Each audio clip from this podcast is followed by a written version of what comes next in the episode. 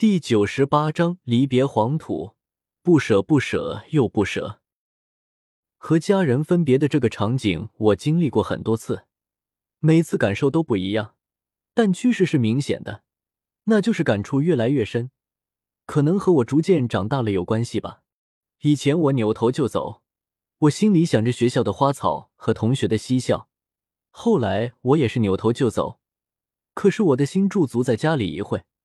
我会静静感触父母的不易和亲人离别的难过。现在呢，我会扭头看看父母。我发现我回头的时候，他们正目不转睛看着我的背影。我回头，父亲点头，还要加一句“路上小心”。我心酸极了，眼泪就要流出来。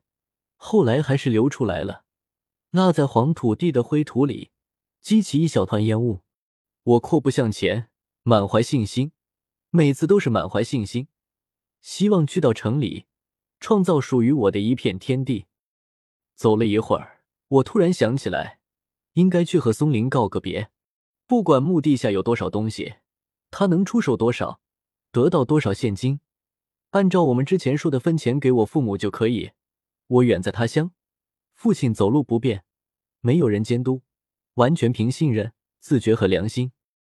我又想起临走也没和父亲说一句注意身体，我还不能走。我返回村里，路过家门，看到父母都回屋子里去了，我径直到了松林家。松林还在床上睡觉，他媳妇依依在喂女儿喝奶。我推搡一下松林，松林睁开眼看到我，问我说：“有情况？”我说：“我要回江南去了，你们保重，别忘了和我家的睡月。”松林一脸懵懂，问我怎么这么快就走了？明天再走啊？今天就要有收获了呢。我说没办法，再见。依依和我笑笑，用不太流利的中文和我说一路小心。我点头回笑，出来又路过我家，我再看看院子里没人，我加快脚步冲出村里，踏上那熟悉的黄土路。我晚上坐在南去火车上，想着我家地里，我们村的盗墓队热火朝天，争先恐后的样子，呆呆的一直想，眼睛看着窗户外面，外面什么也看不到，只有车厢内部灯光的影子。我给王莹发短信，问他回城了没，他说回了，等我。我总算又有了期待，我盼望着火车快一点。这天晚上。松林他们早早就去了墓地，亮亮走在最前面。到了我家地头，手电筒一晃，发现玉米杆子不见了。四个人忐忑不安，过去一看，刀东裸露在地里，仰望着浩瀚星空。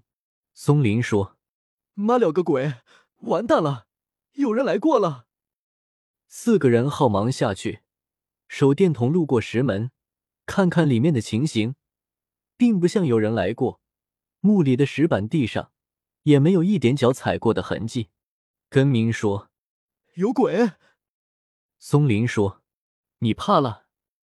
根明说：“这无法解释吗？能不怕？”松林淡定的笑笑说：“下去拿东西。”亮亮说：“等等，我拿一个棍子看看下面有没有淤泥，别和上次一样要人命。”松林轻盈的越过石板，第一个跳了下去。落地后对亮亮说：“你慢慢看与你，